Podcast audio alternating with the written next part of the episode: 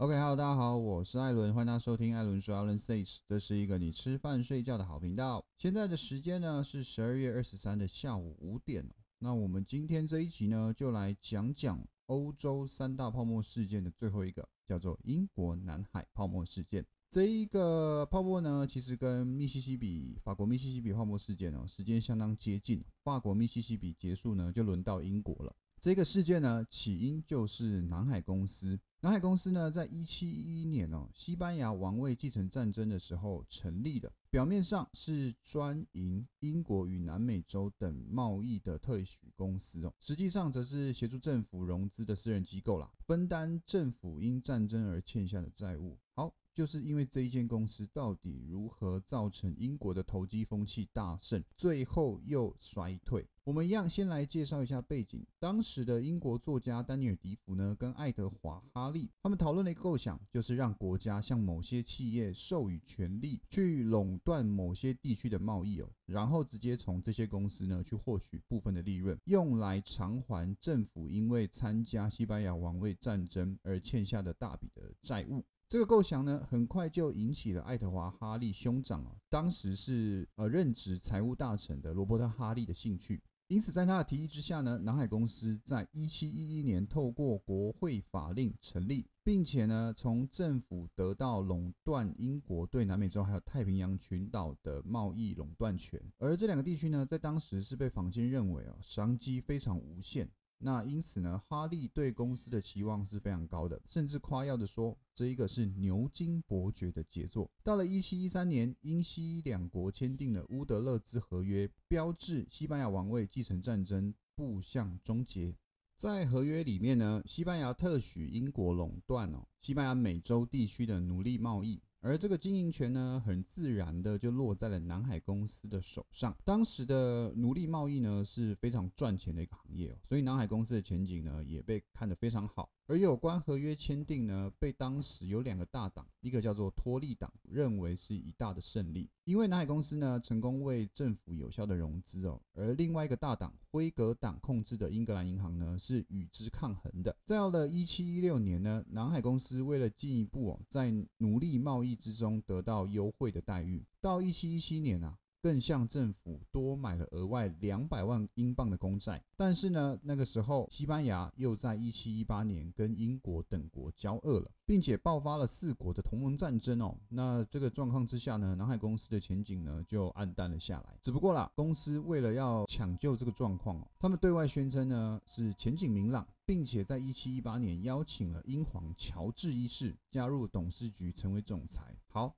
讲完了这一些之后呢，我们来讲一下密西西比。当时的状况，一七一七年嘛，密西西比公司呢推出了股票换国债的计划。当时南海公司的董事很早就认定了密西西比的计划是不会成功的，但是他们对于这个计划的内容是非常有兴趣的哦，决定呢要模仿一下，并且相信会取得成功。也因为这个事情，在一七一九年尾，南海公司呢就向英国政府提出了一个南海计划的大型换股计划。到了一七二零年一月二十一号的时候，南海公司向政府提供了方案的大纲，并且计划从市场上购入总价值三千一百六十万英镑的可赎回政府债券，还有定期的债券。在这个方案之中呢，南海公司呢还愿意向政府无条件支付一百五十万英镑，还有额外支付不会多于一百六十万英镑的款项。简单一点讲啊，其实就是合理的一个贿赂。这笔款项呢，就要视公司最后取得多少债券去决定哦。政府这一次的计划中可以获得大约三百一十万英镑的钱。在一月二十二号的时候呢，下议院就针对这个方案展开讨论啦。而英格兰银行的支持党辉格党也建议英格兰银行提出方案，能够让议会啊两个去做比较跟选择。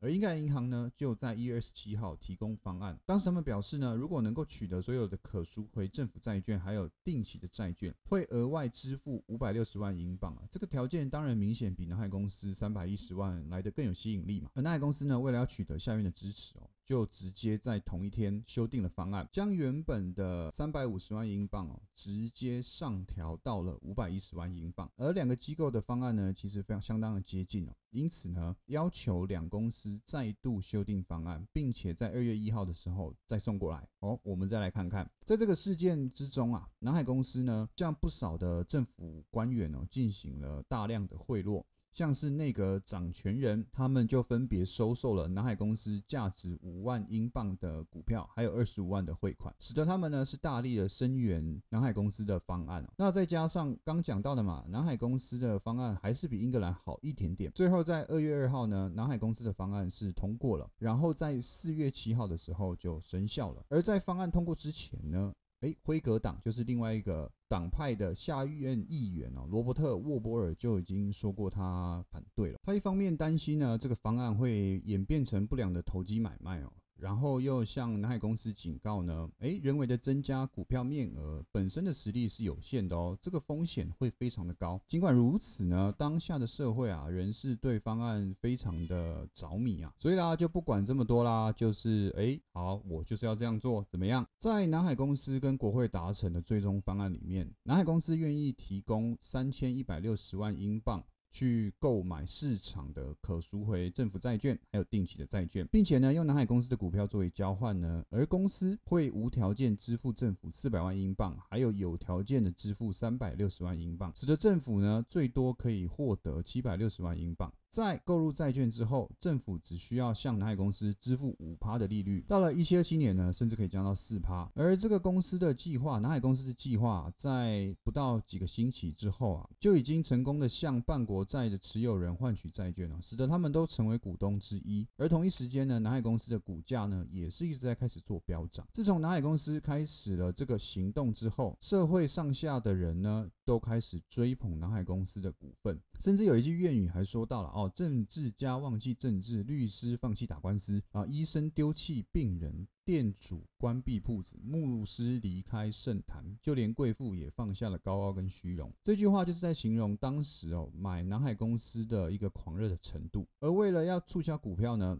南海公司又向购买股票的人放款。使他们有能力哦去购买股票，而除此之外呢，市场上啊出现了更多投机的活动哦，数以百计的股份公司呢就出现了，但其实很多的都是浑水摸鱼啦，就是在骗钱洗钱。这些公司被后来称之为泡沫公司，大多数的公司呢都是模仿南海公司的宣传手法，在市场上呢发布一堆消息哦，说诶我们公司正在做大生意哦，你快来买我公司的股票。甚至有一些很夸张，说什么他发明了可以永久转动的车轮。那有的呢，我也不跟你演了啦，我就直接说，哎，怎么样？我现在公司在进行有潜力的生意。就算是这样子去讲啊，市民还是很盲目的去追捧哦。而这些公司呢，就跟着南海公司的股价一同的上涨。据了解啦，这些泡沫公司呢，吸纳的资金高达三亿英镑。而政府为了要管制这个状况呢，在一七二零年的六月九号通过了别称为泡沫法。令的皇家交易所及伦敦保护公司法令。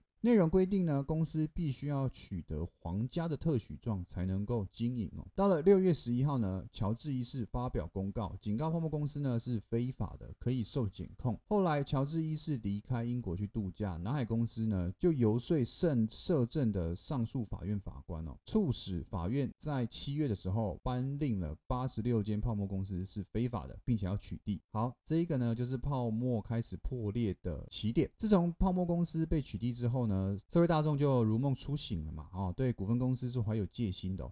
当然，连带南海公司这一间一开始起头的公司呢，也受到牵连。七月之后，随着热潮的衰退，南海公司股价原本有一千英镑以上，直接急速的下滑，股价从八月二十五号跌到了九百英镑。那当然，这个时候已经有不少的内幕人士是已经跑掉了嘛。只是普通的大众呢，在九月的时候损失非常惨重。到了九月九号，南海公司已经暴跌到五百四十磅了，已经暴跌一倍了。那为了挽救颓势呢，南海公司还有英格兰银行的董事哦，他们开会嘛，想要讨论解决的方案。后来因为这样子开会，被误传说英格兰银行决定注资六百万英镑，使得南海股票上涨到了六百七十英镑。就这么巧，在下午的时候就已经被市场证实说这个都是假消息。因此呢，南海股票直接再跌回五百八十英镑。隔天直接收盘在四百英镑。到了这个状况呢，市场上的人就已经很恐慌了啦，开始卖股票了嘛，那已经形成所谓的多杀多。到了九月二十八号的时候，南海股价已经暴跌到一百九十磅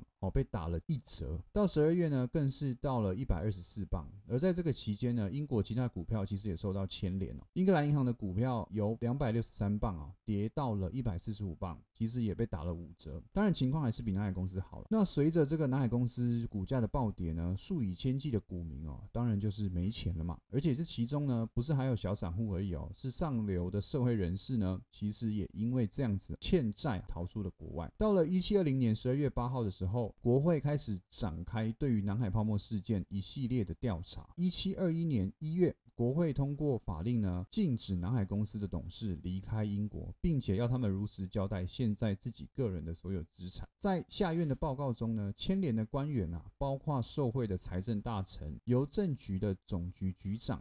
甚至是内阁的掌权人，这些人都是在受贿名单里面。艾斯拉比就是财政大臣的掌权者呢，被迫辞任财相、财务大臣。其后呢，更是犯下了当时哦，其实是非常严重的一个罪，叫做贪污罪。除了被逐出下议院之外呢，还被监禁在伦敦塔内。这个时候呢，其实就已经事情暂告一段落的了。那国会通过法令之后，南海公司董事们的财产全部充公哦，价值是两百万英镑，其中有三十五万的英镑呢要退回去给南海公司的董事们，给他们作为基本营生所用。那其实人还蛮好的哦，收钱收回来，我给你一些生活费，剩下的余款呢则用来救助南海泡沫事件的受害人哦。经过调查之后，委员会得出啊，南海公司的股本在一七二零年年底呢，总共价值三千七百万英镑，其中呢。只有两千四百万英镑是发配给持股人的，其他一千三百万英镑诈骗的都是由公司自己有的。在这笔款项之中呢，最后是八百万英镑被瓜分为股息，那当做呢是对于南海公司持股人哦的一个补偿。而另外一个方面呢，南海公司曾经通过股票利润借出的贷款